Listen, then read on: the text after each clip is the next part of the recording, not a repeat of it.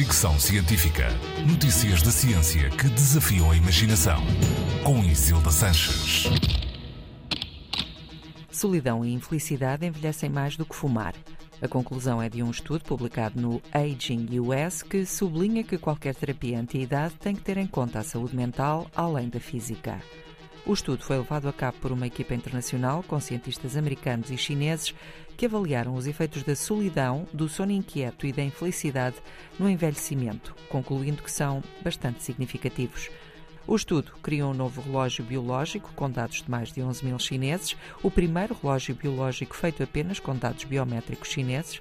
A análise dos dados permitiu detectar a aceleração do envelhecimento em pessoas com casos de ataque cardíaco, doenças dos pulmões e fígado, fumadores e pessoas com saúde mental vulnerável.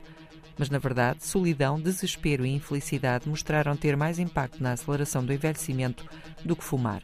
Outros fatores que mostraram ter influência no processo foram o ser solteiro e viver em zonas rurais, neste último caso porque implica menos acesso a cuidados de saúde, o que pode agravar as causas do envelhecimento. Fricção científica.